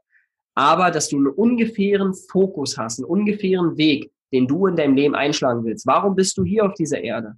Warum willst du überhaupt hier sein? Und welchen Sinn und Zweck hast du da draußen, um die Welt besser zu machen? Ich würde da gerne tatsächlich noch was einwerfen. Gerne. Lieber Zuhörer, wenn du sagst, du möchtest das machen, ein Tipp von mir noch dazu. Ähm, mach dir genau eine Regel für den Urlaub. Mach nur Sachen, auf die du richtig Bock hast. Wenn du, kein, wenn du keinen Bock auf irgendwas hast, dann hast du vielleicht auch einfach Bock, nichts zu machen. Ja? Dann sitz einfach mal nur da. Trink einfach einen Tee, genieß die Aussicht, so dann bis du Bock kriegst, was zu machen. Irgendwas Spezielles. Wir, wir machen so oft Sachen so aus, aus halbem Herzen raus. Ja, weil wir das Gefühl haben, das sollten wir jetzt tun. Ja, oder das müssen wir jetzt tun. Wenn du, wenn, wenn du sagst, du gehst in Urlaub auch wirklich, um dich selbst zu finden, dann keine Social Media, finde ich sehr geil. Ähm, und nimm dir wirklich vor, plan gar nichts und mach einfach im Moment, worauf du Bock hast. Wenn du Bock hast, da zu bleiben, wo du bist, dann bleib da. Wenn du Bock hast, wenn du sagst, nö, hier irgendwie irgendwas stimmt hier nicht, so gehen wir mal einfach los und gucken, wo ich als nächstes übernachte. Ja, solche Sachen. Lernen, lernen zu fühlen und hör mal auf dein Herz, auf deine Intuition. Nimm das als Training dafür. Geil. Ja. Ist wirklich so. Zu 100 Prozent. Genau, und auch das mit dem Social Media morgens und abends möchte ich auch nochmal unterstreichen. Ähm, ich mache das tatsächlich jetzt mittlerweile seit Jahren auch, dass ich äh, vor allem morgens äh, mein Handy auslasse. Ich hatte auch, auch eine ganze Zeit, wo wirklich die Leute wussten ganz klar, vor zwölf geht mein Handy nicht aus dem Flugmodus raus. Das heißt, vor zwölf brauchen sie gar nicht probieren, mich zu erreichen. Ja. Und im Moment ist es auch wieder so, dass es eher so die ersten ein, zwei Stunden am Morgen sind, aber im Moment fühlt sich das auch gut an. Das, das reicht. Ich meditiere da, ich trinke Tee und dann habe ich auch Bock loszulegen. Und für mich ist gerade auch viel dann einfach am Handy zu arbeiten. Ähm, aber die Zeit mit dir, dich mal wirklich kennenzulernen, unabhängig von Einflüssen im Außen, das ist so wichtig. Und äh, so ein Urlaub kann ein guter, guter Kickstart dafür sein. Aber mach's auch in die tägliche Routine rein. Ja, dass du dir, dass du Zeit für dich hast, dass du in dich reinhörst. Ja. Was möchtest du Absolut. Also man, man sagt ja auch, äh, wenn du in der Partnerschaft bist, sollte jeder Partner mindestens eine Stunde am Tag, mindestens eine Stunde. Die Leute vergessen immer, was mindestens heißt. Das heißt, du kannst ja auch mal ein Maximum erlauben. Ähm, dass, dass, du halt wirklich mal mindestens eine Stunde wirklich nur für dich hast. Wirklich komplett nur für dich. Ähm, unabhängig vom Partner, unabhängig, was der Partner jetzt gerade will oder sonst irgendwas, sondern dass du dir eine Stunde wirklich nur für dich nimmst, da natürlich auch Zeit für deinen Partner auch mit einbringst, ist natürlich wichtig. Ähm, und ich finde, es geht heutzutage so viel verloren, als ich damals zum Beispiel, weil es, wo das mit der Trennung war, wo die Verlobung auseinandergegangen ist und dies und das und jenes, habe ich auch diese drei Tage, also ich habe wirklich eigentlich fast zwei Jahre gebraucht, um im Endeffekt für mich selber wieder Wurzeln zu fassen und für mich herauszufinden, wer ist denn, wer bin ich überhaupt, weil alles, meine Welt ist so komplett auseinandergerissen worden. Ähm, habe ich dann halt wirklich auch da für mich gemerkt, dass diese drei Tage Wandern, drei Tage wirklich draußen im Wald schlafen, wirklich nur für mich waren. Ich habe das für niemand anders gemacht. Ich habe das für mich gemacht, um herauszufinden, wer ist Marcel, wer bin ich und was will ich in diesem Leben. Und du kannst dir diese Frage nicht in drei, in drei Tagen beantworten. Ich habe bis heute vielleicht noch nicht zu 100 Prozent die Antwort. Aber ich weiß auf jeden Fall, welchen Weg ich gehen will, damit ich mich wohlfühle und damit mein Herz richtig brennt für das, was ich will. Ja, dabei darf man auch nicht vergessen, sowas kann sich ändern wir, wir verändern uns ja in jedem Moment und sowieso, wenn wir dann von Wochen, Monaten oder sogar Jahren reden. Ähm, letztendlich ist, glaube ich, wichtig zu wissen, was will ich jetzt? Was ist jetzt der nächste Schritt? Und dann einfach darauf zu vertrauen, der wiederum nächste Schritt, dein Gefühl wird dich dahin leiten, du wirst es dann wissen. Ja, es äh, gibt gibt's die schöne Metapher, so wenn du im, im Nebel Auto fährst, du musst nicht sehen, was äh, zwei Kilometer vor dir ist. So, um auf der Straße zu bleiben, reicht es, den nächsten 50 Meter zu sehen. Ist so. Ja. Auch nicht, eben deswegen sage ich ja auch nicht irgendwie den perfektesten Plan erstellen und dann sagen, es läuft genau so, es läuft nicht so. Das Leben hat immer, das Leben prüft dich. Ich, ich habe mittlerweile auch begriffen, früher waren es immer nur so Anekdoten und Sachen, die ich irgendwo aufgeschnappt habe und konnte nie wirklich was damit anfangen. Und irgendwann habe ich gemerkt, das Leben stellt dir immer wieder Aufgaben, um dich zu prüfen, wie ernst du eine Sache meinst. Und zum Beispiel, wenn du ein Projekt startest, dann werden Schwierigkeiten auf dich zukommen, ob du dieses Projekt, was du gerade startest, wirklich zu 100 Prozent ernst meinst. Du wirst mal Engpässe haben mit Geld vielleicht, aber du wirst merken, und wenn du dich daran erinnerst und immer weißt, ah, okay, das ist ein Test vom Leben, ob ich es wirklich ernst meine, dann wirst du auch eine Lösung finden dafür. Und wenn du Sachen ernst meinst, wirst du es schaffen. Und genauso ist es halt mit ganz, ganz vielen anderen Sachen, mit Beziehungen, wo du getestet wirst, wo mit Freundschaften, wo es, wo die Freundschaft getestet wird. Ähm, der Urlaub, genauso. Wenn der Urlaub in, nur in Regen endet und viele Leute sich denken, ja, wäre ich mal irgendwo in die Sonne geflogen, dann wäre da kein Regen gewesen. Weißt du nicht. Das geht hier darum, was machst du aus dem Urlaub? Ist dir der Urlaub wichtig oder ist dir das Wetter wichtig? Das Wetter entscheidet nicht darüber, ob der Urlaub. oh, das ist, ein, das ist ein sehr geiler Spruch. ja, aber, der Urlaub wichtig oder ist dir das Wetter wichtig? Ja, voll. Ja, und das ist halt ganz, ganz wichtig, wo viele Leute halt auch nicht verstehen. Wir hatten in Island auch nicht immer schönes Wetter.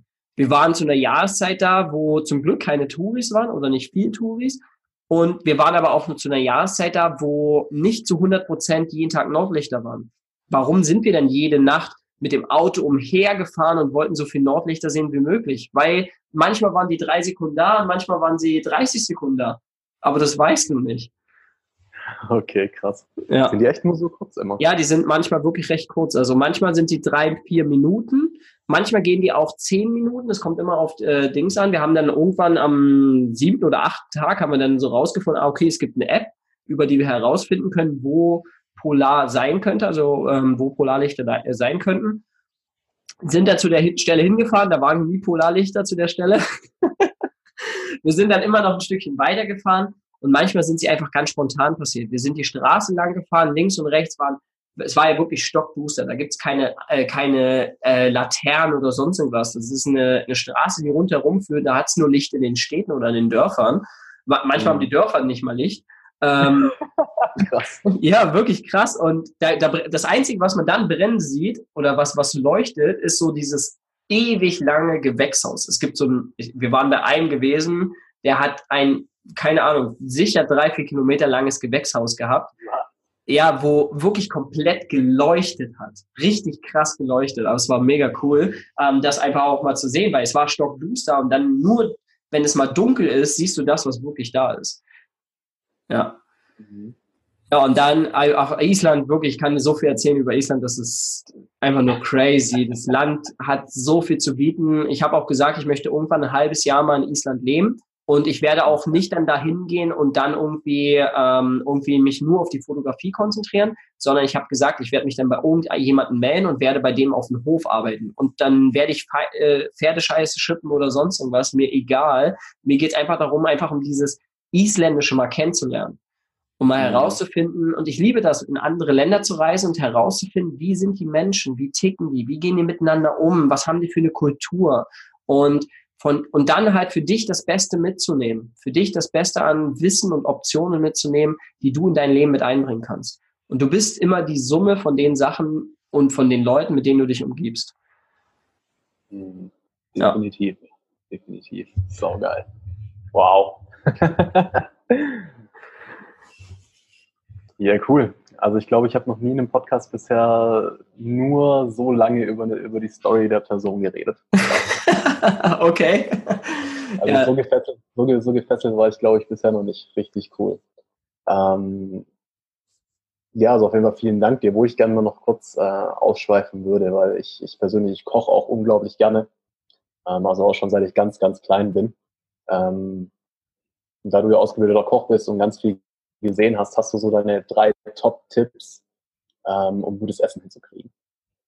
Oh, das ist eine richtig geile Frage. Bei mir hat sich ja viel noch verändert. Ich lebe ja jetzt mittlerweile seit über eineinhalb Jahren vegan. habe da auch wirklich komplett meine Ernährung äh, geändert, habe auch für mich erkannt, es hat in erster Linie gesundheitlicher Aspekt. Also es gibt ja immer entweder gesundheitlichen Aspekt oder ethischer Aspekt. Bei mir ist der gesundheitliche in den Vordergrund gerückt und dann das ethische natürlich dazu. Ähm, habe dann angefangen, meine normalen Rezepte, wo ich halt noch Rahm und Butter und Sahne mit dazu gemacht habe, habe ich dann angefangen umzuändern und halt dann wirklich vegan die Sachen hinzukriegen. Ähm, mittlerweile koche ich wirklich mal Pi mal Daumen. Und das ist, glaube ich, auch das Wichtigste. Also ich bin früher immer ein Fan gewesen von Rezepten und dies und das und jenes. Ähm, habe schon überlegt, auch ein Rezeptbuch, ein Kochbuch und sowas zu machen. Mittlerweile bin ich aber ganz ehrlich ein richtig großer Freund davon, den Kühlschrank auf, und das zu nehmen, worauf du richtig Bock hast. Und wenn du auf das Gefühl hast, auf was du wirklich Bock hast, dann ist es das, was dein Körper gerade braucht. Wenn du Magnesium brauchst, wenn du Kalzium brauchst, dein Körper weiß es. Und wenn du weißt, in welchem Gemüse und Obst was drinne ist, dann greift dein Körper automatisch auf die Sachen zu. Das ist einfach ein Gefühl, hey, pass auf. Du musst, es, du, du musst es nicht mal wissen, weil du spürst es. Ja, wirklich, du spürst das.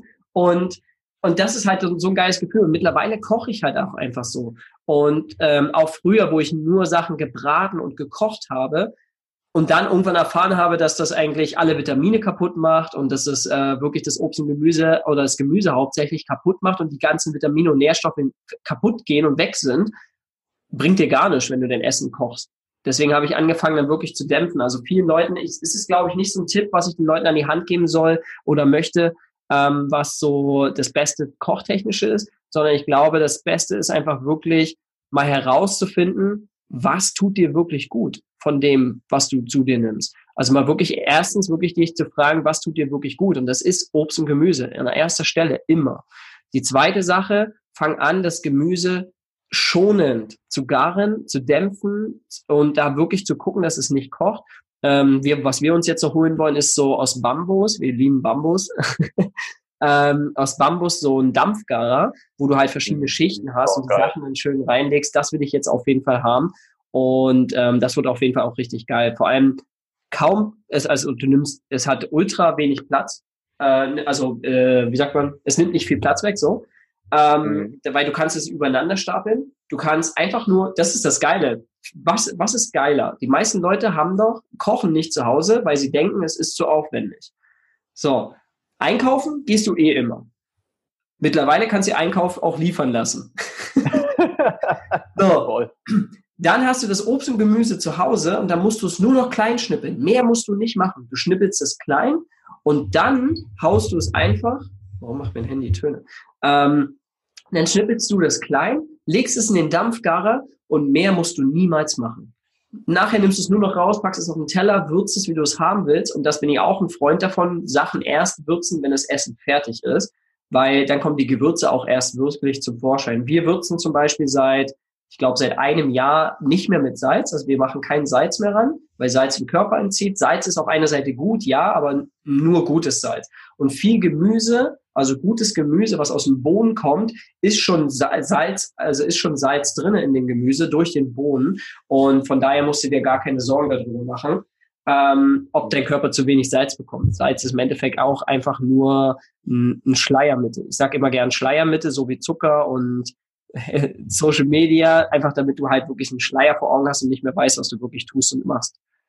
Gibt es irgendwelche Richtlinien, wie du deine Sachen würzt, sodass es einfach richtig geil wird? So Viel Kräuter. Kräuter. ja, ich liebe getrocknete und frische Kräuter, liebe ich über alles. Und ich liebe die Variation, wenn du anfängst, zum Beispiel mal auch mal was Neues ausprobiert. Ich habe zum Beispiel Mangold, kenne ich aus der Gastronomie, aber es war immer schon fertig oh, gewesen. Ich habe Mangold nie wirklich zu 100 Prozent mal wirklich frisch gemacht. Ja, und wir haben jetzt mal Mangold gekauft und das ist so geil. Wirsing auch, also ich liebe Wirsing. Oh, haben wir auch gerade hier und es ist gerade vor allem auch zu den, zu den Jahreszeiten die Sachen zu essen, ist richtig, und richtig geil. Auch auf den Markt gehen ist auch krass. Also ich bin nie auf den Markt gegangen, weil ich gedacht habe, die Sachen sind viel teurer, aber sind sie gar nicht. Die sind also viel günstiger, langfristig gesehen viel günstiger.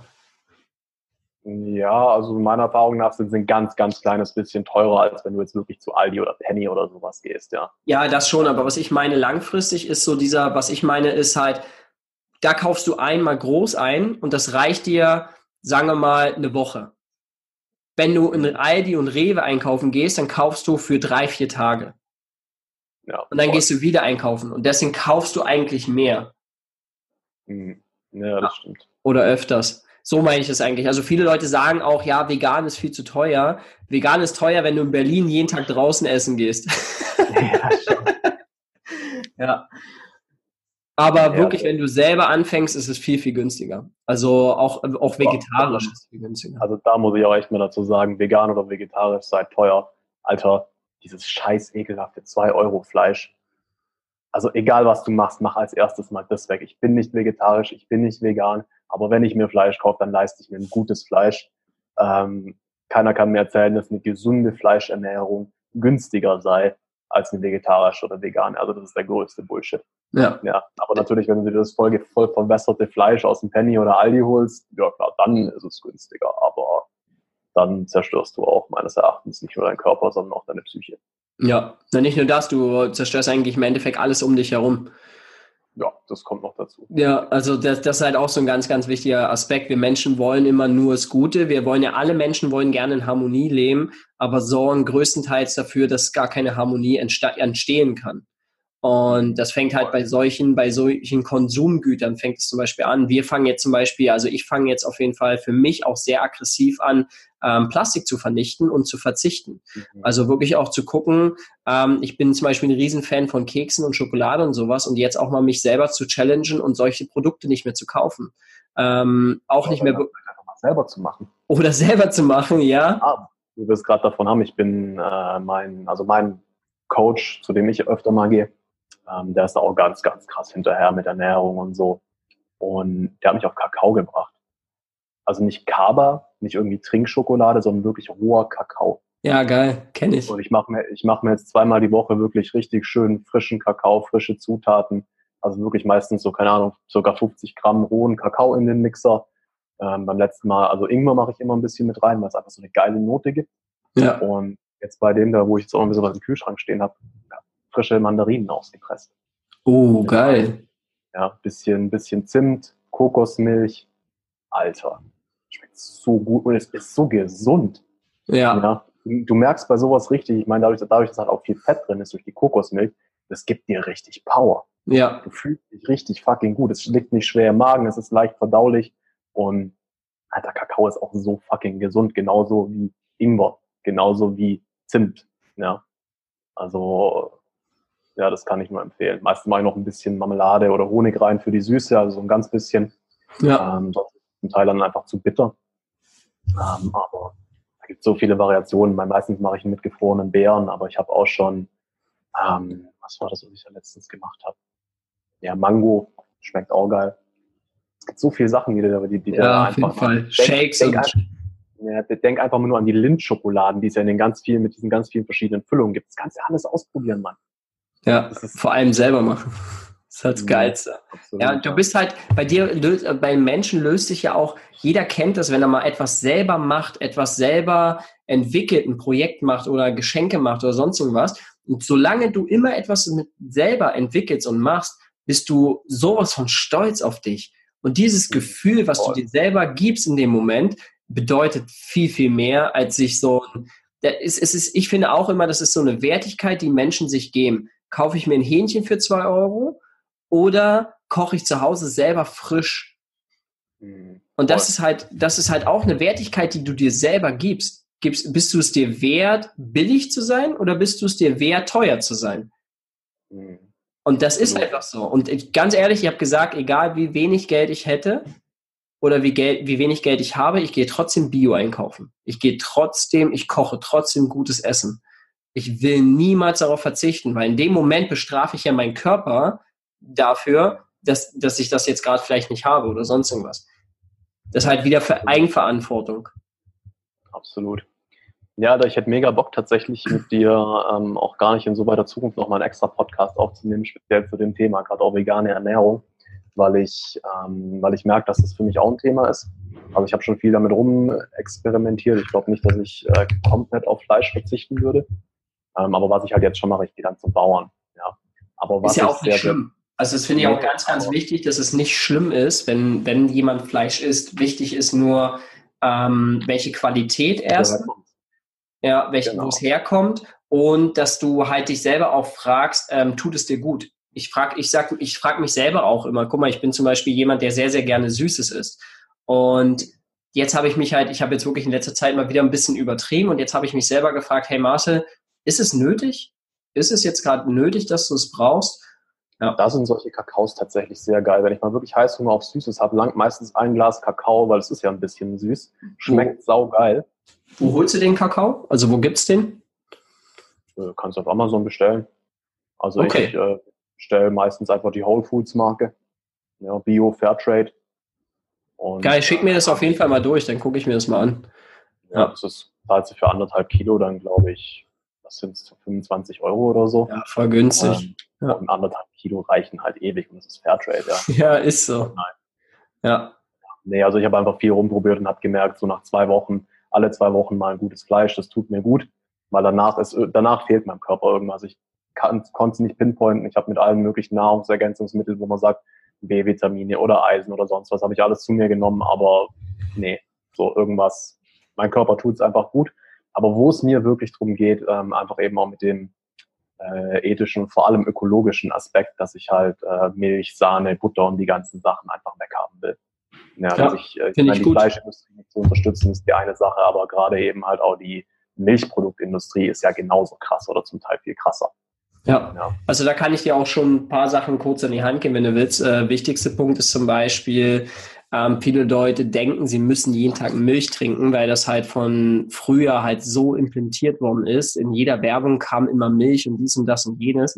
Ich mochte Milch noch nie so zum Trinken tatsächlich. Ah, okay. Dann, dann hast aber Müsli oder so, ja, aber Milch ja. trinken fand ich immer ekelhaft. Also pflanzliche Milch ist da eine gute Alter oder die beste Alternative, finde ich. Ähm, und dass die Leute, ja, und dass die Leute halt wirklich probieren, also wirklich wegkommen von Kuhmilch. Kuhmilch ist eins der ungesündesten Lebensmittel überhaupt, weil damit dein Körper die Kuhmilch verarbeiten kann, nimmt er Kalzium. Du sollst eigentlich durch Milch Kalzium aufnehmen. Mhm. Aber durch das äh, dadurch, dass der Körper die Milch verarbeiten will, greift er auf das Kalzium in den Knochen zu und baut da Kalzium ab. Deswegen haben viele Leute auch im jungen Alter schon Probleme mit Knochen. Krass. Ja. Es sind so viele Punkte, die, Leute nicht wissen. Gibt es ein gutes Buch, was ich empfehlen kann? Die China-Studie. Ähm, selbst persönlich noch nicht gelesen, aber von jedem, der vegan lebt, auch ähm, wirklich zu empfehlen. Und das Buch von Nico Rittenau, ist ein Kumpel von mir, ähm, der ähm, auch wirklich ähm, wissenschaftlich äh, Beweise hinlegen kann. Und das Buch heißt Vegane Klischee AD. Also was mich speziell interessieren würde, die Sachen, wo, wo es mir sehr, sehr schwer fällt, noch drauf zu verzichten, ist ähm, Käse im Salat. Also mhm. dass ich halt einfach im Salat noch irgendwas, irgendwas drin habe, was mir ein bisschen Protein gibt und was einfach schmeckt, dass es nicht nur Grünzeug ist ähm, Sahne und Creme Fraiche. Das sind so die Sachen, wo mir ja. sehr schwer fallen. Also bei Sahne und Creme Fraiche würde ich halt auch gucken, warum du das drin haben willst. Hat, äh, was ist dir, also wichtig ist halt immer eine Frage, warum will ich das gerade da drin haben? Weil im Endeffekt kannst du alles ersetzen, zum Beispiel durch Cashewnüsse. Cashewnüsse sind so eine gute Alternative. Avocado ist eine richtig geile Alternative. Proteine hast du in Kichererbsen, Soja, äh, in Soja, du hast Tofu zum Beispiel, ähm, du hast es in Linsen mit drinne, du hast ähm, in weißen Bohnen, rote Bohnen, du hast überall eigentlich Proteine, die du schon automatisch zu dir nimmst. Und von daher haust du die einfach mal zum Beispiel in den Salat rein anstatt Käse. Weiße Bohnen aus der Dose, richtig geile Sache.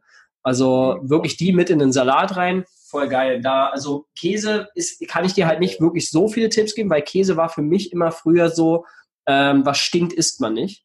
Äh, okay. und Käse hat für mich halt immer gestunken. Und deswegen mhm. habe ich Käse nicht so gern gehabt. Brie oder Camembert war so der einzige Käse, ähm, den ich früher gegessen habe, aber mittlerweile gar nicht mehr. Also wirklich, ich liebe auch mittlerweile Pizzen ohne Käse. Das ist für mich das Geilste überhaupt. Mhm, braucht man ja. tatsächlich nicht, ja. Ähm, nee, also für mich ist es wirklich Creme Fraiche, Sahne, gerade in Suppen oder Soßen, so diese dieses säuerlich-salzige, was das einfach mhm. noch mit rein.